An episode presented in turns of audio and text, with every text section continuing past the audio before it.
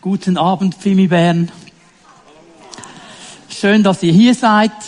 Schön, dass wir miteinander diesen ersten Gottesdienst der Pfingst, der Konferenz oder des Pfingstfestes in diesem Jahr feiern dürfen. Ein herzliches Willkommen auch all denjenigen, die zugeschaltet sind über den Livestream und den Gottesdienst von zu Hause aus verfolgen. Schön seid ihr hier. Schön dürfen wir uns miteinander ausrichten auf diesen Abend und auf dieses ganz, ganz wichtige Thema von Pfingsten. Wir haben heute Nachmittag ja gestartet mit mehr einem Seminarteil und da ging es um ein ganz, ganz urpfingstliches Thema, nämlich um das Thema der Geistestaufe. Das ist ein wichtiges Thema, das man immer wieder mal genau sich anschauen muss, genau verstehen muss. Marco hat ja darauf hingewiesen. Ähm, es gibt ein Büchlein, das äh, erhältlich ist nachher im Fimi-Shop, wo das noch ein bisschen detaillierter und klarer auch aufgeschrieben ist. Wer das gerne noch einmal durcharbeiten möchte, könnt ihr euch gerne bedienen. Und auch das Thema des heutigen Abends äh, gibt es ein Büchlein dazu. Ähm, ich werde heute Abend ein Thema aufnehmen, das wir vielleicht schon im Ansatz gehört haben, vielleicht nicht in diesen Zusammenhängen. Ich möchte über den Geist der Prophetie sprechen. Über den Geist der Prophetie. Der Heilige Geist ist der Geist der Prophetie. Und wenn am Pfingsten der Heilige Geist gekommen ist, und die Christen erfüllt hat und auch heute noch erfüllen will, dann ist auch diese Prophetie mitgekommen, weil er ein Geist der Prophetie ist. Und ich sage schon mal im Voraus, wo wir am Schluss landen werden, Gott möchte eine prophetische Gemeinde. Möchte eine prophetische Gemeinde. Hier, heute, in dieser Zeit. Ob wir jetzt das alle genau verstanden haben, ist eine andere Sache. Also ich hoffe dann am Ende der Botschaft, dass wir es genauer verstanden haben, was er damit meint. Aber es ist so die große Stoßrichtung für heute Abend. Und ich möchte mal starten mit zwei Versen aus dem Neuen Testament. 1. Petrus 1, Vers 10. 1. Petrus 1, Vers 10 und Vers 11 werden wir hier lesen. Dieser Rettung galt schon das Suchen und Forscher, Forschen der Propheten, denn in ihren Voraussagen, in ihren Prophetien ging es um eben diese Gnade, die ihr inzwischen erfahren habt. So, Petrus muss der Gemeinde noch einmal einen Hinweis geben, der ganz wichtig ist, dass nämlich dieser prophetische Hinweis, dass es Gnade geben wird, dass der Messias kommen wird, schon lange im Alten Testament betont worden ist. Und dass die Propheten gesucht haben und geforscht haben, versucht haben herauszufinden, um was es ganz genau geht. Aber im Alten Testament waren die Dinge nicht so klar. Wir haben es heute einfacher. Wir können vom Neuen Testament hineinschauen. Und viele Dinge werden im Neuen Testament erklärt, die im Alten Testament nur im Ansatz da waren. Jetzt bitte vergesst nie, zu dieser Zeit, wo die Apostel geschrieben haben, sei es Petrus, sei es Paulus, sei es Johannes, gab es das Neue Testament in der Form, wie wir es heute haben, noch nicht. Ihre Bibel, ihre Schrift war das Alte Testament. Und darum muss er immer wieder diese Verbindungen herstellen. Er sagt, so die Propheten im Alten Testament, die haben gesucht, die haben geforscht, die haben versucht herauszufinden. Der Geist von Christus, der durch die Propheten sprach, kündigte sowohl die Leiden an, die auf Christus warteten, als auch die darauf folgende Herrlichkeit. Und sie versuchten herauszufinden, auf welche Zeit und auf was für Ereignisse er damit hinwies. Das ist jetzt aus der neuen Genfer Übersetzung und ist eigentlich schon eine Übertragung, weil hier am Anfang von Vers 11 steht etwas ganz, ganz Wichtiges, dass man eigentlich so äh, übersetzen müsste, dass dieser Geist Christi der Geist der Prophetie ist. Der Geist Christi, der Heilige Geist, ist immer ein Geist der Prophetie. Und weil diese Männer und Frauen im Alten Testament erfüllt waren mit diesem Geist, mit diesem Geist Christi, haben sie auch prophetisch gesprochen. Also ich halte hier einmal fest, der Geist Christi, der diese Propheten bewegt hat, der Heilige Geist, ist ein Geist der Prophetie. Und wir haben gelernt, aus Zweier- oder Dreier Zeugen Mund, ich gebe euch noch einen Zeugen, Offenbarung 19, Vers 10, da warf ich mich vor ihm nieder und wollte ihn anbeten. Übrigens interessant, ein Engel, der zu Johannes gesprochen hat. Und was dieser Engel gesagt hat im Auftrag Gottes, das hat diesen Johannes so beschäftigt, dass der niederfallen wollte und den Engel anbeten wollte. Jetzt ist dieser Apostel schon so lange mit Jesus unterwegs und hätte eigentlich verstehen sollen, dass es nicht um diesen Engel geht, will trotzdem wiederfallen. Tu das nicht, sagt er. Ich bin Gottes Diener wie du und deine Geschwister, die ihr treu zur Botschaft von Jesus steht. Bete vielmehr Gott an. Denn die prophetische Botschaft, die der Geist Gottes eingibt, ist die Botschaft von Jesus. Auch hier müsste man eigentlich sagen, der prophetische Geist ist das Zeugnis von Jesus. Das wäre die wörtliche Übersetzung. Das Zeugnis von Jesus ist der prophetische Geist. Also auch hier macht er klar, dieser Geist Gottes ist ein prophetischer Geist. Er möchte in Dimensionen hineinsprechen, die wir so mit natürlichem Verständnis, mit natürlichen Gedanken nicht erfassen können. Das Zeugnis von Jesus ist der Geist der Prophetie. Also Prophetie und der Geist der Prophetie, und damit ich das schon hier mal ganz klar gesetzt habe, weil es der Geist Christi ist, wird immer Jesus groß machen. Nie den Propheten. Nie die Prophetin. Nie den Träger der Gabe. Immer den Herrn. Er wird immer darauf hinweisen. Genau wie dieser Engel das gemacht hat. Hey, ha, stopp, stopp, stopp, stopp. Mich musst du gar nicht anbeten. Ich bin ein Diener wie du. Gott beten wir an. Und sonst niemand. Also das ist wichtig, wenn wir über Prophetie sprechen. Nun, in diesen Aussagen sehen wir eine ganz klare Verbindung. Darum habe ich diese beiden Stellen hier erwähnt. Nämlich, dass der Heilige Geist der in Jesus wirksam war, der auch in uns wirksam ist, der in diesen Propheten und Prophetinnen wirksam war, ein Geist der Prophetie ist. Das ist wie in seinem Wesen. Der Heilige Geist will prophetisch wirksam sein. Und auch dieser Gedanke ist jetzt nicht ein neuer Gedanke, ein, ein, ein neutestamentlicher Gedanke alleine. Er ist schon im Alten Testament ganz klar aufgeschrieben. Ich nehme euch mit ins Alte Testament, 4. Mose. Wir werden einen längeren Abschnitt lesen, ab Vers 24, in 4. Mose 11, ab Vers 24. Da ging Mose hinaus, sprach zum Volk die Worte des Herrn. Dann versammelte er 70 Männer von den Ältesten des Volkes und stellte sie rings um das Zelt. Der Herr aber fuhr in der Wolke herab und sprach zu ihm. Und er nahm von dem Geist, der auf ihm ruhte, auf Mose, legte ihn auf die 70 Männer, die Ältesten. Und als der Geist sich auf ihnen niederließ, gebärdeten sie sich wie Propheten, aber nur für eine kurze Zeit. Das Anliegen Mose war folgendes. Er hat gesagt, ich schaffe das nicht alleine. Dieses Volk, ich schaffe das nicht. Ich brauche Hilfe. Und er sagt, hol mir diese Männer. Ich werde meinen Geist auf sie legen. Sie werden prophetisch dienen. Jetzt achte mal auf diesen letzten Teil, aber nur für kurze Zeit. Interessant ist es folgendes. Zwei dieser Leute, ab Vers 26 lesen wir gleich weiter, die wollten nicht mitkommen. Die waren auch auf dieser Liste, weil Mose hat eine Liste gehabt, ihr Leute, ihr müsst kommen. Die zwei haben gesagt, nö, nö, nö, nö. Machen wir nicht. Also wenn der Leiter ruft, dann reicht es immer noch Arbeit, wir verstecken uns.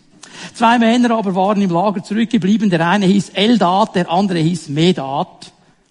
Und der Geist ließ sich auf sie nieder, denn auch sie gehörten zu den Aufgeschriebenen, waren aber nicht hinausgegangen zum Zelt. Da gebärdeten sie sich im Lager wie die Propheten. Du kannst Gott nicht außen vor lassen.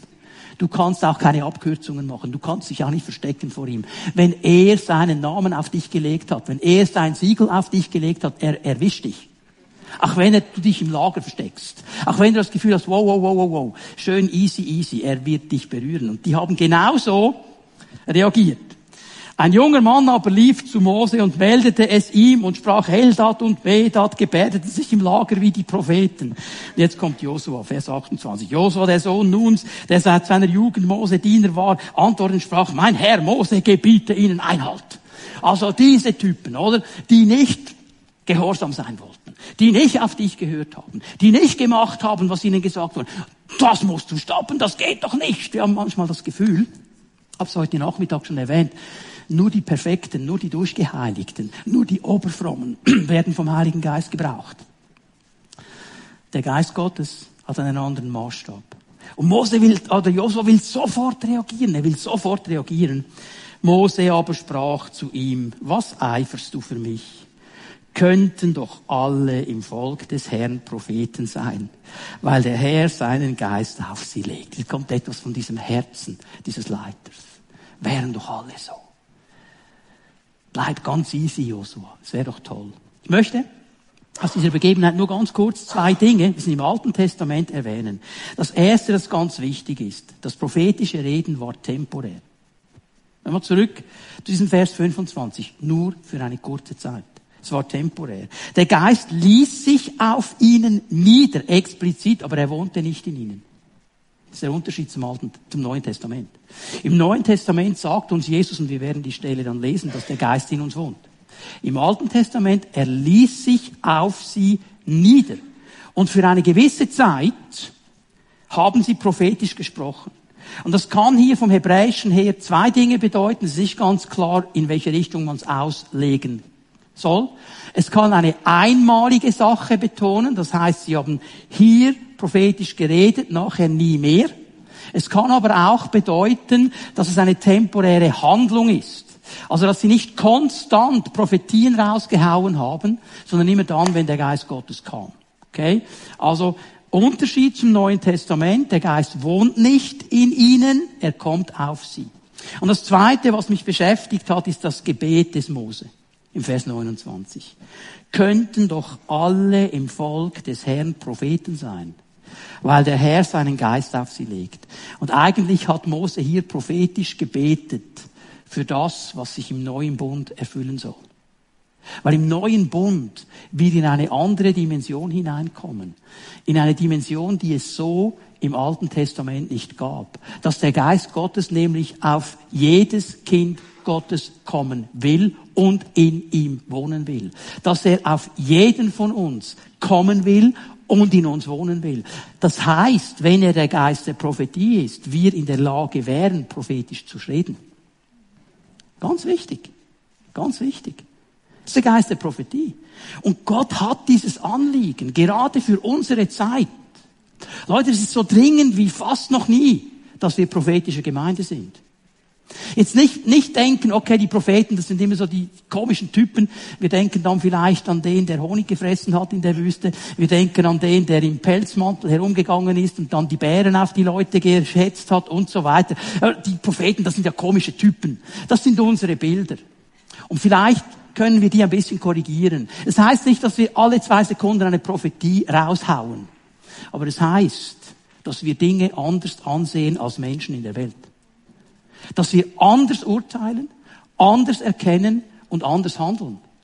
Auch was in der Welt geschieht. Und Leute, unsere Welt dreht durch. Fällt euch das auch auf? Corona, Ukraine-Krieg und jetzt kommen die Affenpocken. Und was kommt als nächstes? Das Gefühl, die drehen am Rad. Und weißt du, was mich beschäftigt? Wir Christen drehen oft mit. Übrigens, ich gebe euch den Geheimtipp. Wisst ihr, was hilft gegen die Affenpocken? Bananen. so. Was es hier braucht auf unserer Welt heute, ist prophetische Gemeinde die hineinsprechen kann in solche Situationen aus dem großen Bild Gottes, aus dieser prophetischen Weisheit Gottes und so eine Richtung angeben kann. Das war das Gebet von Mose und das ist das Gebet, das auch unser Gebet sein soll. Und jetzt sage ich etwas, was ganz wichtig ist, schreibt ihr das auf. Wenn ich gesagt habe, im Neuen Testament können eigentlich alle prophetisch reden.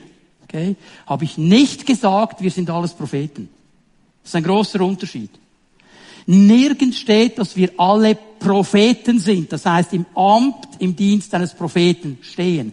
Aber, und das möchte ich euch biblisch zeigen, wir alle sollen prophetisch reden. Das ist ein Unterschied. Jetzt gehen wir miteinander in die Apostelgeschichte hinein. Ich möchte diesen Punkt ein bisschen festmachen hier. Alle können prophetisch reden. Jeder Einzelne. Dreh dich mal zu deinem Nachbarn und sag ihm, du auch. Und auf die andere Seite kannst du es auch gleich sagen.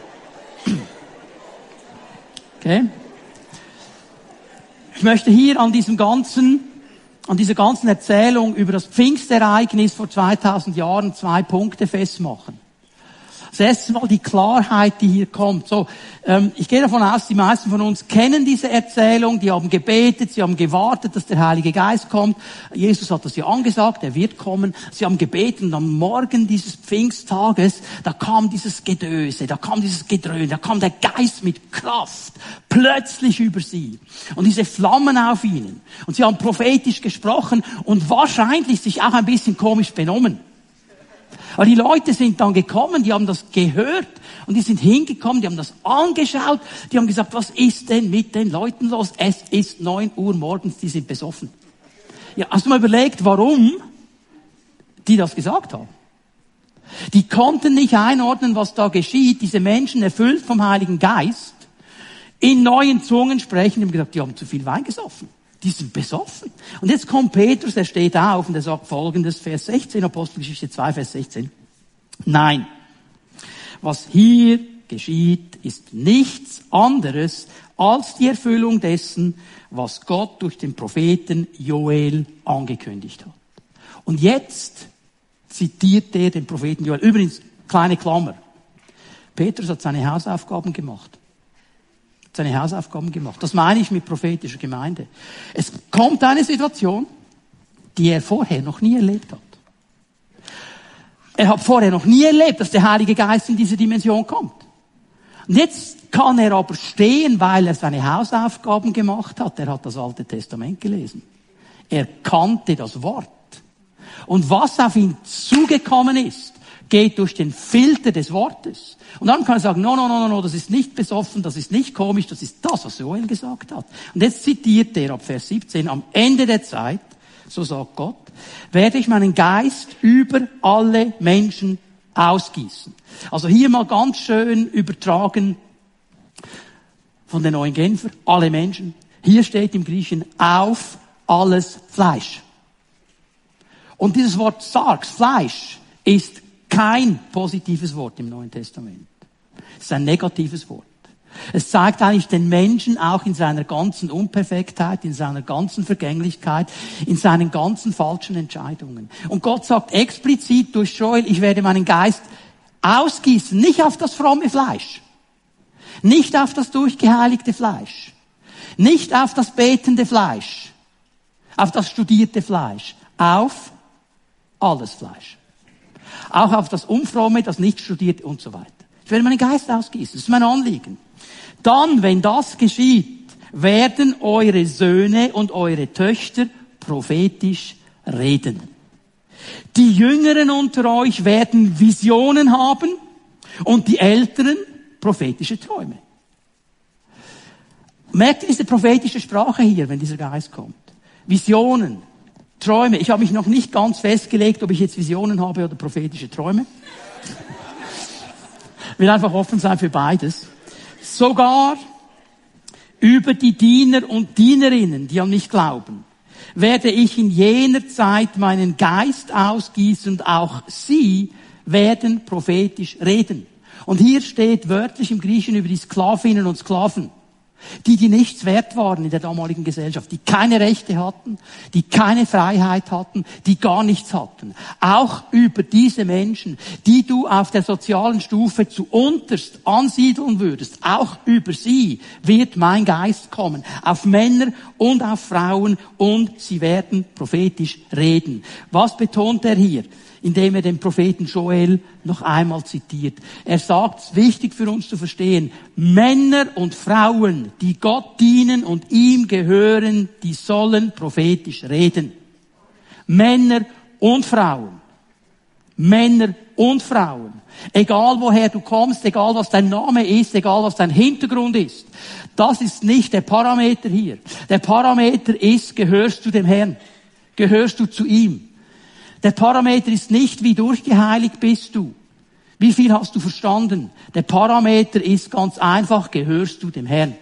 Und wenn du ihm gehörst, dann sagt er, will ich meinen Geist ausgießen und du sollst prophetisch reden. Und jetzt müssen wir ein bisschen hier daran arbeiten. Was bedeutet denn dieser Begriff prophetisch? Was bedeutet das denn? Es wäre jetzt eine spannende Sache, wenn man euch allen ein Blatt geben würde und sagen wir so, jeder schreibt jetzt mal in zwei Sätzen, was prophetisch bedeutet. Ich gehe davon aus, wir würden wahrscheinlich nicht eine einheitliche Definition haben. Was bedeutet es von der Bibel her?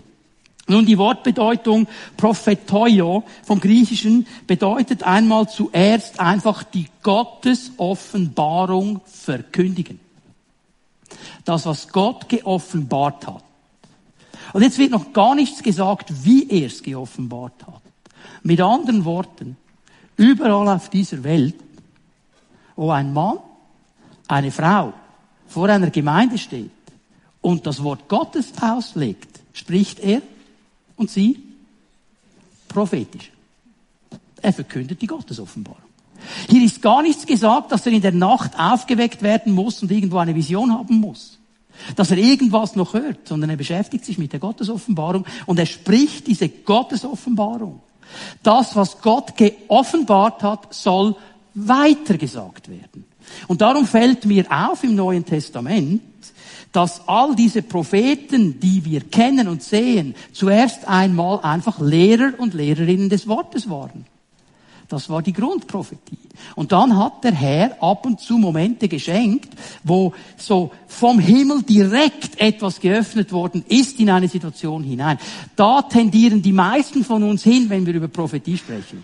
Am liebsten noch, wenn dir dann jemand sagt, was morgen und übermorgen geschehen wird. Und welche Entscheidungen du treffen sollst. Das wäre uns dann noch am liebsten. Aber das ist nicht der Kern der biblischen neutestamentlichen Begrifflichkeit. Es geht hier vor allem einmal darum, die Gottesoffenbarung, die gehört worden ist, die erkannt worden ist, weiterzusagen. Ist das, was Petrus gemacht hat? Nein, nein, nein, nein. Das, was hier geschieht, ist nicht das, was ihr meint. Es ist das, was Joel gesagt hat. Schon aufgeschrieben. Könnt ihr alle nachlesen. Das ist der Punkt. Okay? Es geht darum, von Gott zu hören, auf welchem Weg auch immer. Das ist nicht mein Thema heute Abend, wie wir Gott hören können. Von Gott zu hören, auf welchem Weg auch immer, und das weiterzugeben, was Gott gesagt hat, was wir von ihm gehört haben. Und ich weiß, es ist ein Riesenthema, wäre ein Seminar für sich, aber ich möchte hier einfach eine Sache auch klar machen. Wenn du ein Nachfolger Jesu bist, wenn du zu ihm gehörst, kannst du seine Stimme hören. Meine Schafe hören meine Stimme. Okay? Also mach dir hier keinen Stress. Mach dir keinen Stress, du kannst sie hören. Du bist in der Lage. Und das Neue Testament geht mit einer Selbstverständlichkeit davon aus, dass Menschen, die mit dem Geist Gottes erfüllt sind, diese Offenbarung hören und auch aussprechen können. Prophetisch dienen können. Ohne Stress, ohne Druck. Einfach in einer Natürlichkeit weil sie Gottes Stimme hören. Lesen wir 1. Korinther 14, Vers 1. Das soll also euer Ziel sein. Ein Leben, das von der Liebe bestimmt wird. Bemüht euch aber auch um die Fähigkeiten, die uns durch Gottes Geist gegeben werden. Und wenn ich das sage, denke ich vor allem an die Gabe des prophetischen Redens. Er macht es noch einmal klar. Die Gabe des prophetischen, nicht das Prophet sein, das prophetische Reden. Er sagt, bemüht euch darum. Das sollte eigentlich jeder von euch verstehen. In diesem ganzen Kapitel 14 im ersten Korintherbrief kommen dann noch andere Stellen. Ich gebe euch die Stellen, ich werde nicht alle lesen. Ab Vers 24 bis hinunter zu 31 und weiter. Da geht Paulus in einer Selbstverständlichkeit davon aus, dass alle prophetisch reden und somit auch in der Lage sind, die Stimme Gottes zu hören. Für ihn war das eine ganz normale Sache. Es ist etwas, das für uns auch normal sein sollte. Und warum können wir diese Stimme Gottes hören? Ganz einfach darum, weil eben im Neuen Testament, im Neuen Bund, das geschehen ist, was es im alten Bund so nicht gab, dass dieser Geist Gottes in uns Wohnung nimmt. Dass er nicht einfach auf uns kommt, dass er sich entschieden hat, in dir und in mir zu wohnen. Lese euch mir hier mal aus äh, Johannes 14, diese wichtigen Aussagen von Jesus vor. Johannes 14, 15, 16. Ganz wichtige Kapitel, wenn es um den Heiligen Geist geht. In dieser letzten Nacht, bevor Jesus verraten worden ist, hat er seinen Jüngern die letzten wichtigen Dinge noch mitgegeben. Und er hat vor allem über den Heiligen Geist gesprochen in diesen drei Kapiteln. Das ist das Hauptthema. Die sollen verstehen, dass dieser Heilige Geist kommt. Schau mal, was er hier sagt in Vers 16. Der Vater wird euch an meiner Stelle einen anderen Helfer geben, der für immer bei euch sein wird. Ich werde ihn darum bitten. Die Jünger waren traurig, sie haben gehört, Jesus geht weg. Und sie sagen, nein, Jesus, das darf nicht sein. Nein, nein, nein, du musst bei uns bleiben. Du bist doch, das haben sie nicht gesagt, aber es impliziert ja hier, so wie Jesus redet, du bist doch unser Helfer, du bist doch unser Retter. Ohne dich geht's ja nur noch schief. Und er sagt, es kommt ein anderer Helfer an meiner Stelle. Der wird meine Stelle völlig übernehmen, genau dasselbe tun, was ich getan habe, genau dasselbe sagen, wie ich es gesagt habe, aber er kommt in einer anderen Form. Das ist der Heilige Geist. Vers 17. Er wird euch den Geist der Wahrheit geben, den die Welt nicht bekommen kann, weil sie ihn nicht sieht und nicht kennt. Aber ihr kennt ihn, denn er bleibt bei euch und wird in euch sein. Wir sind wieder genau bei dem Punkt, den ich schon erwähnt habe. Die Welt, die diesen Geist nicht hat. Dieser Geist, der in eine Dimension hineinsieht, die weit über unserer Dimension ist. Der Zusammenhänge sieht, die wir nicht verstehen und einordnen können aus dem Natürlichen. Dieser Geist hilft uns, Dinge klar zu sehen. Und wenn die Welt nicht mehr weiter weiß, nicht mehr einordnen kann, hier sagt es Jesus explizit schwarz auf weiß, sie haben ihn nicht. Sie kennen ihn nicht, sie können es gar nicht einordnen, egal wie viele Abschlüsse der hat. Egal wie viel Professuren, wie viel Doktortitel, egal wie clever er ist, er kann es nicht verstehen, diese Dimension, weil er den Geist Gottes nicht hat. Aber du, Gemeinde, hast ihn. Wenn du dein Herz für Jesus geöffnet hast. Und dann kannst du Dinge sehen und einordnen, die die anderen nicht sehen. Johannes 16, Vers 12. Ich hätte euch noch viel zu sagen. Ihr werdet jetzt überfordert. Ja. Stell dir mal vor, wenn Jesus uns gesagt hätte, kurz vor Corona, es kommt eine Corona-Pandemie, es wird einen Lockdown geben, keine Gottesdienste, alles nur noch online. Was hätten wir gemacht? Oh ja, ja, oh. Genau der Punkt. Er sagt, ich könnte euch das alles, ich hätte das alles sagen können. Er hätte all die Dinge erklären können. Es kommt den ersten Weltkrieg, es gibt den zweiten Weltkrieg, es gibt den 30. Kommt alles, Leute, kommt alles. Die werden ja zusammengebrochen. Doch wenn der Helfer kommt, der Geist der Wahrheit, wird er euch zum vollen Verständnis der Wahrheit führen. Denn was er sagen wird, wird er nicht aus sich selbst heraus sagen. Er wird das sagen, was er hört und er wird euch zukünftigen Dinge verkündigen. Er kommt aus einer Dimension, wo Gott Dinge einordnet und Gott Dinge anders sieht. Und er spricht hinein in unsere Leben. Leute, das ist der prophetische Dienst, den diese Welt braucht. Die Welt muss nicht wissen, wer der Antichrist ist. Das würde uns ja hoch interessieren, oder? Oh, das wäre doch interessant, wenn wir das wissen. Und wenn wir all diese Viecher, die da herumturnen in der Offenbarung, wenn wir genau wüssten, was es ist, boah, das wäre doch interessant. Würde doch gar nichts bringen. Aber dann, wenn eine Situation entsteht und Gott hineinspricht in diese Situation, dann sagt er uns nicht alles, aber er sagt, dass wir dann wissen müssen und wir das aussprechen können. Und ich merke, wenn solche Situationen kommen und du sprichst es aus und dann kommt zuerst mal Ruhe kommt Friede, Panik geht weg, eine neue Ausrichtung kommt. Darum geht es dem Herrn. Es hat mich wirklich, wie sagt man heute, geflasht.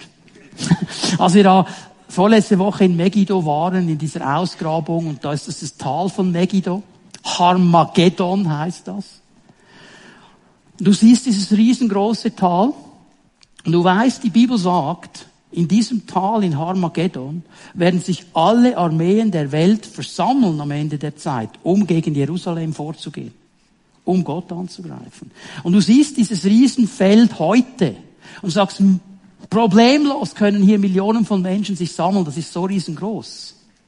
Und wenn man dann noch ein bisschen die Bibel kennt und weiß, zu diesem Zeitpunkt ist ein großer Teil der Vegetation nicht mehr da. Die Welt wird ganz anders aussehen, nicht so grün, wie wir es das mal gesehen haben. Es wird einfach eine Steinöde sein. Hast du noch mehr Platz? Und das flasht einem. Aber weißt du was? Für hier heute, für Bern, ist das jetzt nicht relevant. Ist gut, das zu wissen. Aber für Bern, für die Schweiz wären andere Dinge relevant. Und wir haben hier einen Auftrag von Gott, als Gemeinde prophetisch hineinzuwirken. Als Gemeinde, da wo wir können, diese Dinge prophetisch auszusprechen. Nun, Prophetie ist eine Kraft. Und ich möchte ein bisschen hier die Eckpunkte setzen, die die Bibel uns gibt, damit wir verstehen, um was es hier genau geht. Gott will, dass wir prophetisch reden. Und mein Nachsatz wäre, aber bitte biblisch. Aber bitte biblisch, okay? Prophetie hat nichts zu tun mit Manipulation oder Druck. Nie. Eine Prophetie mit Manipulation oder Druck kommt, kannst du sie spülen. Der Geist Gottes ist nicht ein Druckgeist und nicht ein manipulativer Geist. Und wenn der Prophet dann irgendwas pushen will, das, ich weiß nicht, ob ihr diese Momente kennt, also bei uns geschieht das ja nicht in den Pfimiet Homes. Aber dass jemand ein prophetisches Bild hat und du weißt genau, Bruder X haut jetzt Bruder J1 ans Skibein mit diesem prophetischen Wort. Und du merkst es einfach. Habt ihr auch schon mal erlebt, solche Dinge? Das wäre dann das Falsche. Das wäre das Falsche. Prophetie, und das ist mir jetzt ganz wichtig zu verstehen, ist immer eingebettet in eine biblische Gemeinde. Eingebettet. Was ist am Pfingsten noch geschehen? Wer hat Geburtstag am Pfingsten? Die Gemeinde. Die Gemeinde. Dieser Geist, der gekommen ist, ist am Geburtstag der Gemeinde gekommen. Und diese prophetische Begabung, die gehört hinein in eine biblische Gemeinde. Das ist nicht eine individuelle Story. Es gehört hinein in die Gemeinschaft. Gemeinde bedeutet zuerst immer Gemeinschaft. Ist eigentlich der Kern. Wir denken Gemeinde gleich Gottesdienst. Nein. Gemeinde ist zuerst Gemeinschaft. Gottesdienst ist etwas, was wir als Gemeinschaft miteinander machen. Es ist eine Feier. Aber es ist zu verkürzt, wenn wir denken, das ist einfach Gottesdienst, es ist Gemeinschaft. Und wo findet die statt? Nicht im Gottesdienst. Weil es ist ganz schwierig, Gemeinschaft zu haben. Jetzt versuch mal, Gemeinschaft zu haben mit dem Hinterkopf deines Vordermannes. Das ist schwierig. Also du kannst schon die Frisur ansprechen von hinten. Ich weiß nicht, ob sie reagieren, ist nicht gerade Gemeinschaft. Also der ganze Gottesdienst ist schon nicht auf Gemeinschaft in diesem Sinne ausgelegt. Wenn wir uns aber in den Häusern treffen, dann sitzen wir wahrscheinlich nicht so. Und wenn du mir sagst, mein Pfimiatomleiter, der stellt die Stühle immer so hin, dann bitte sag mir, wer es ist, dann nehmen wir ihn übers Knie. Das wäre nicht der Gedanke, okay? Da geht es darum, Gemeinschaft zu haben. Und hier ist eigentlich Prophetie eingebettet. Das ist meine tiefste Überzeugung, dass sich das prophetische Wirken Gottes zuerst in diesen Gruppen zeigt. Zeigt sich zuerst in diesen Gruppen. Weil es ein zutiefst gemeinschaftliches Erleben und ein gemeinschaftliches Helfen ist. Und übrigens, wenn du genau hineinliest, 1. Korinther 14, Paulus spricht da nicht vom großen Gottesdienst, er spricht von den Treffen in den Häusern. Das vergessen wir manchmal. Zur damaligen Zeit gab es keine Gemeindegebäude, wie wir es heute haben.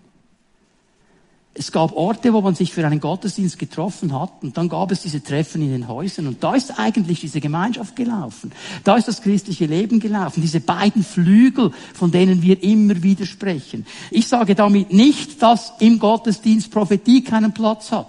Hat sie auch. Aber wie hat das der, äh, wer war es, irgend so ein bekannter Schweizer Schriftsteller?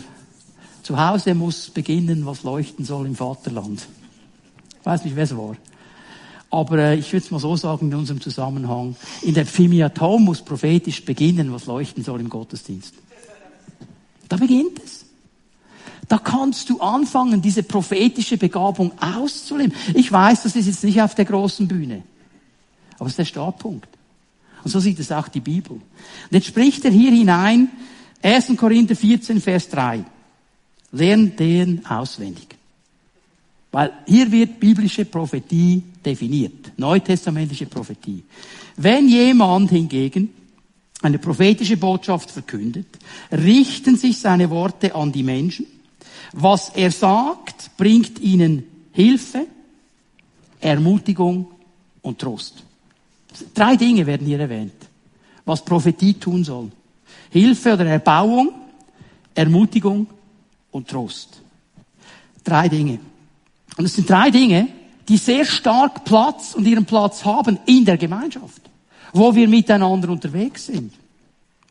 Wenn ich das ein bisschen auseinandernehme, dieses erste, was beschrieben wird, Hilfe und Erbauung. Dieses Wort, das griechische Wort bedeutet wörtlich ein Haus bauen. Oikodomeo, ein Haus aufbauen. Etwas aufbauen, das Bestand hat. Es hat diese übertragene Bedeutung von jemanden befähigen, jemandem aufbauen und spricht einen Prozess an. Prophetie will hier hineinsprechen und will Menschen befähigen, Menschen ermutigen, Menschen ausrichten in der Gemeinschaft. Was geschieht, wenn ich hier heute Abend oder morgen im Gottesdienst oder irgendjemand von uns ein prophetisches Wort hat? Und es hören drei, vierhundert Menschen hören das. Wenn wir Glück haben, hat der, der es angeht, es gehört und nimmt es ernst. Was geschieht, wenn wir zusammen sind in einer Gruppe von zehn bis zwölf Leuten, die sich auch ein bisschen kennen? Und du weißt genau, das war für Dave. Das war für Dave. Markus, du weißt es genau. Und Dave reagiert nicht. Was passiert? Sobald ihr Basisgruppen habt, was wirst du ihm sagen? Du Dave. Bam! Und jetzt kommt die Kraft. Merkt ihr, wie das zusammenhängt mit Gemeinschaft? Das war nicht ein Wort für dich, aber du hast verstanden, okay, jetzt muss ich ihm helfen. Ich will ihn erbauen. Und dieses Wort Oikodomeo im Neuen Testament, das steht immer wieder im Zusammenhang vom Aufbauen des Glaubens. Sag schon mal eine Glaubenskrise gehabt? Wo du das Gefühl gehabt hast, jetzt geht's nicht mehr weiter. Jetzt ist vorbei, jetzt werde ich untergehen, diese Krise ist zu viel. Und dann kommt ein Bruder oder eine Schwester und sagt, hey komm, der Herr ist stärker. Ja, das weißt du ja. Der Herr ist größer. Ja, du weißt es, aber du, es baut etwas auf. Verstehen wir? Oder wenn die Situation kommt, wo du, wo du irgendwo einfach sagst, so, kennt ihr diesen Komiker, den Bündner? Ich mag einfach nicht mehr. Das haben wir ab und zu auch als Christen mal. Ich mag einfach nicht mehr. Und dann kommt dann der Bruder, die Schwester mit dem prophetischen Wort und sagt, hey, der Herr hat das alles gesehen, er ist mit dir. Komm, mach eine neue Hingabe. Bleib dran, gib nicht auf. Hey, es, so viele Leute im Alten und im Neuen Testament, die waren genau an diesem Punkt, die wollten aufgeben, die wollten nicht mehr. Der große Prophet Jeremia, der war so unzufrieden, wie Gott seinen Dienst ge gemacht hat, dass er gesagt hat, jetzt sage ich nichts mehr, sage ich nichts mehr wollte nicht mehr Hingabe machen, hat sich in eine Ecke gesetzt und hat geschmollt. Drei Tage. Dann hat er gesagt, das Wort hat so in mir gebrannt, ich konnte nicht anders. Okay? Hingabe. Dann der Gedanke von Treue. Hey, Treue ist nicht einfach in uns hineingelegt. Also Leute, manchmal hätte ich wirklich Lust, den ganzen Krempel einfach hinzuwerfen. Von ja. Und dann brauche ich meine Brüder und Schwestern, wie Gott mir prophetisch etwas zeigt und etwas hineinspricht. Bleib treu, bleib dran. Die Treue hat eine große Verheißung. Gehorsam sein. Ich weiß, ihr habt alle keine Probleme mit dem Gehorsam. Bei mir ist das nicht so einfach. Und ich brauche dann auch mal diesen prophetischen Eindruck eines Bruders, einer Schwester, sagt, jetzt bleibst du einfach dran. Jetzt mach doch mal. Der Aufbau des geistlichen Menschen. Und weißt du, das geschieht hoffentlich im Gottesdienst, es geschieht hoffentlich in der Predigt. Aber manchmal, je mehr Leute wir sind, desto größer ist die Chance, dass es irgendwo einfach sich in allem anderen auch noch verflüchtigt. Aber wenn es hineinkommt in diese Gemeinschaft, wo wir miteinander unterwegs sind, dann ist eine Chance da, dass es wirklich Fuß fassen kann. Das Zweite, was hier gesagt wird, ist diese Ermutigung. Einige Übersetzungen äh, übersetzen mit Ermahnungen. Es fällt mir auf, die älteren deutschen Übersetzungen, die haben Ermahnung. Die neuen deutschen Übersetzungen haben Ermutigung. Ermahnung darf man ja nicht mehr sagen, ist ein schlechtes Wort. Äh, ich würde es mal so sagen, der Begriff Paraklesis bedeutet eigentlich ermutigende Ermahnung. ist beides, ist beides drin. Ist beides drin. Ja, es ist eine ermutigende Ermahnung. Ermahnung muss nicht negativ sein. Wenn sie in einem Geist der Ermutigung kommt, wenn sie kommt, weil mir jemand sagt, hey, das, pass auf, wenn du so weitermachst, das geht nicht. Und dieses prophetische Reden, weil es ja aus dem Herzen Gottes kommt, hat immer einen ermutigenden, positiven Ansatz. Immer. Der Herr hat mich ermahnt in Megiddo. Mittendrin hat er mir gesagt, hör doch mal auf, dich dauernd mit anderen zu vergleichen.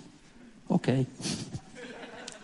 Ja, das wollte ich nicht gerade hören. Ich habe mir gedacht, Herr, ich habe hier noch Offenbarung zu unterrichten in der BBS, hast du noch eine spezielle Vision? Er wollte mir was anderes sagen. Aber es hat mich ermutigt. Warum? Weil es aus dem Herzen Gottes kam. aus dem Herzen Gottes. Und darum ist diese Ermutigung eben, diese Ermahnung auch eine Ermutigung. Bitte Leute, vergesst das nie, auch in der Prophetie nicht. Es ist immer eine Balance zwischen Zuspruch und Anspruch. Es ist immer beides. Es ist immer beides.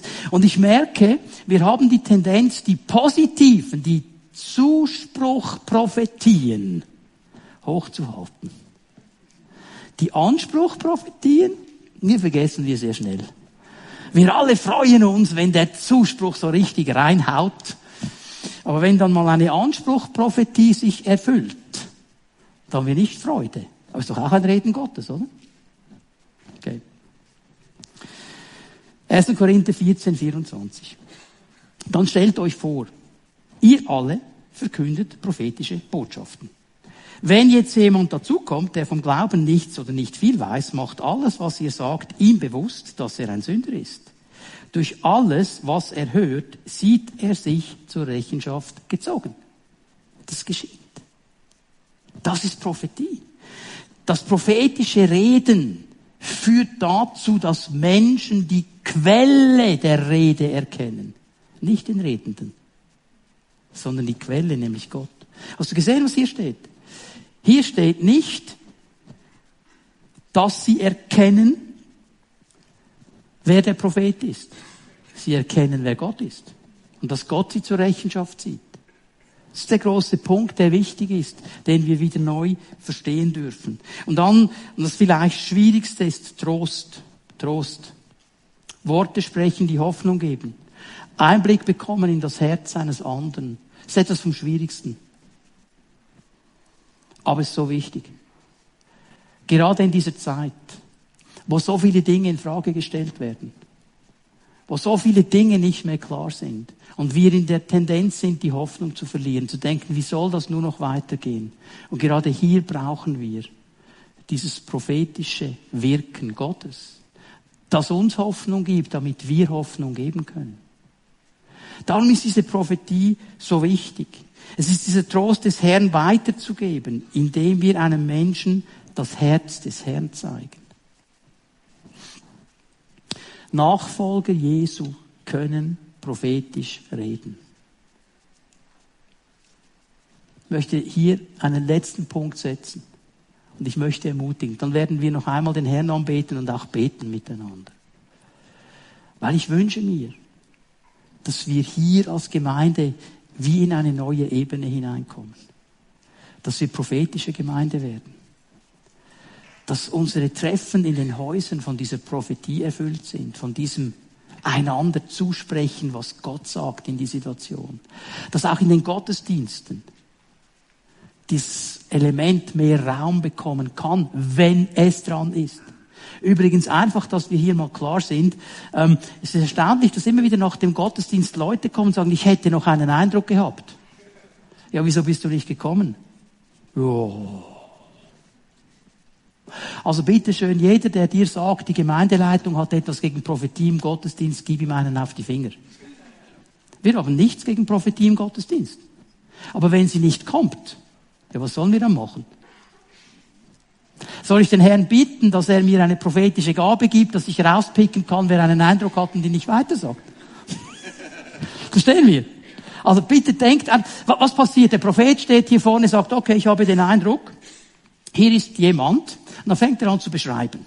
Okay? So, so, so, so, so, so, so, so, so, das ist die Situation. Und, jetzt pick ich mal die Monika ein bisschen raus da hinten, ich sehe sie, das geht genau am Mone. Mona weiß genau, das bin ich. Das bin ich. Und in dem Moment, wo das von hier vorne kommt, egal was es sagt, was macht die Gemeinde? Sie dreht sich sofort um. Mal schauen, ob der Prophet recht hat. Jetzt die liebe Mone. Die sagt, ja, ja, ist schon gut, schon gut, aber sicher komme ich nicht dafür. Kannst du, mache ich dann nachher mit dem Herrn.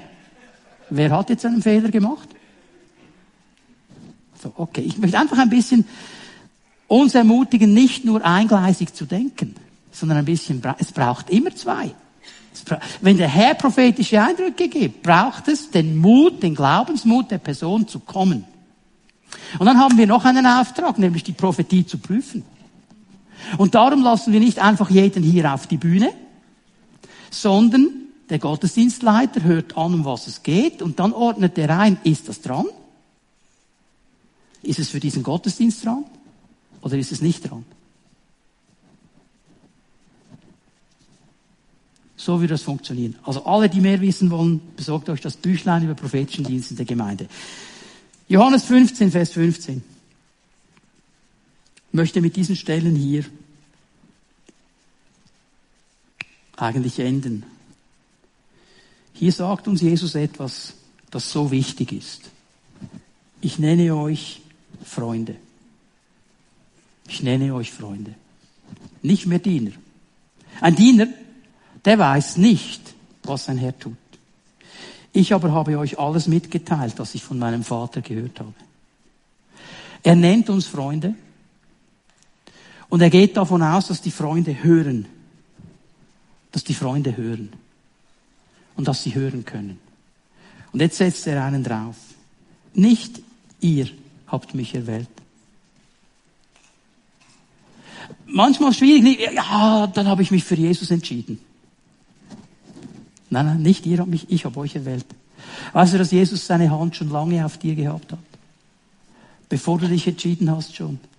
Schon in deinem Mutterleib. Seine Erwählung. Freunde. Ich war, in der Schule war es ja so, wir wollten ja alle der Freund sein der Typen, die alles im Griff hatten. So ein bisschen, oder? Und wenn wir dann, haben wir alles gemacht, um in diesen Freundeskreis hineinzukommen. Und Jesus sagt, du musst gar nichts machen, ich habe dich erwählt. Du bist mein Buddy. Du bist mein Homie. Du bist mein Freund. Du bist, ich habe dich erwählt, ich wollte das so. Ich wollte dich neu haben. Und ich weiß nicht, wie es dir geht, aber ich denke mir manchmal, okay, Jesus, ich weiß nicht, was du siehst, dass du mich neu haben kannst. Kannst du mal meine Frau fragen.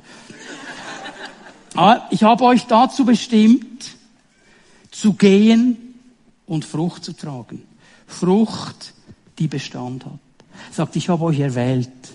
Und ich habe euch eine Zuweisung gegeben. Eigentlich müsste man das übersetzen, ich habe euch gesetzt. Ich habe euch einen Platz gegeben. Und dieser Platz ist für dich. ist dein Platz. Da sitzt niemand anders drauf. Ist dein Platz. Den hat Jesus dir gegeben. Und den sollst du einnehmen. Nicht den Platz der anderen, den Platz, den er dir gegeben hat.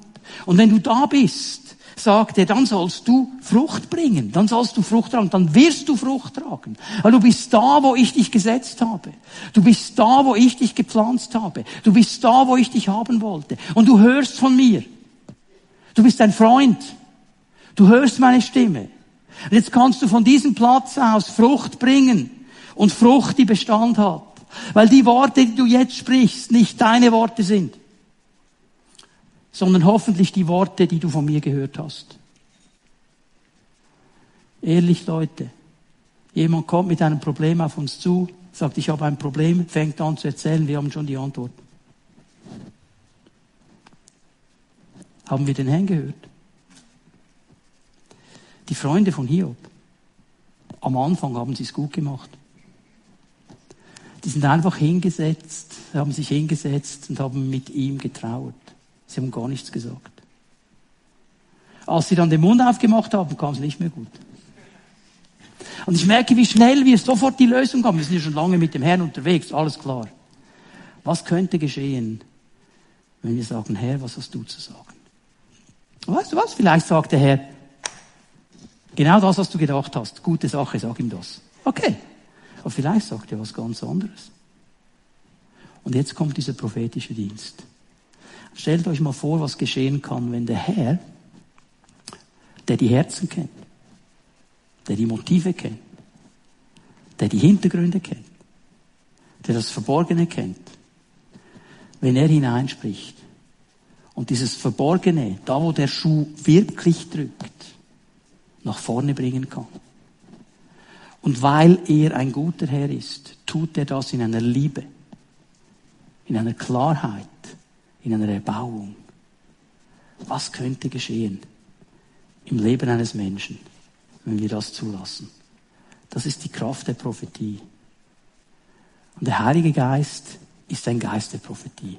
Und ich möchte euch einladen, dass wir aufstehen miteinander.